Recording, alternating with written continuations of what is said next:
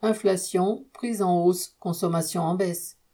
La hausse continue des prix, autour de 16% pour les produits alimentaires en un an, entraîne une baisse de la consommation pour les ménages modestes.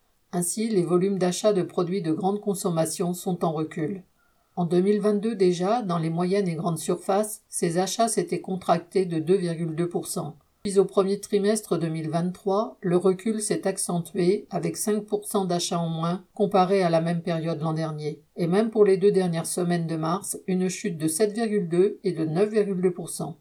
Les entreprises de la grande distribution ne souffrent pas de cette baisse des ventes. Les prix auxquels elles vendent ont augmenté pendant qu'elles s'acharnent à réduire ce qu'elles-mêmes payent à leurs fournisseurs. L'inflation n'empêche donc absolument pas les profits d'être au rendez-vous pour les capitalistes du grand commerce. Par contre, les ménages populaires dont les revenus, salaires, pensions de retraite, minima sociaux sont très en retard sur l'augmentation des prix se serrent la ceinture. En un an, la consommation d'huile a baissé de 22,8%, celle des conserves et produits de la mer de 16,8%, les viandes, fruits et légumes ont baissé de 5%. En dehors des aliments, sur un an, les familles ont diminué de 20% en moyenne leurs achats de gants de ménage, de balais et lingettes, de produits WC, de mousse à raser et de savon de toilette, etc.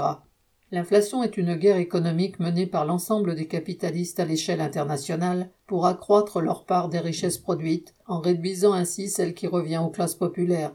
La lutte pour l'augmentation des salaires et leur indexation sur la hausse des prix est pour les travailleurs une question immédiate de survie avant qu'ils soient en mesure d'arracher à la grande bourgeoisie son contrôle sur l'économie. Lucien Détroit.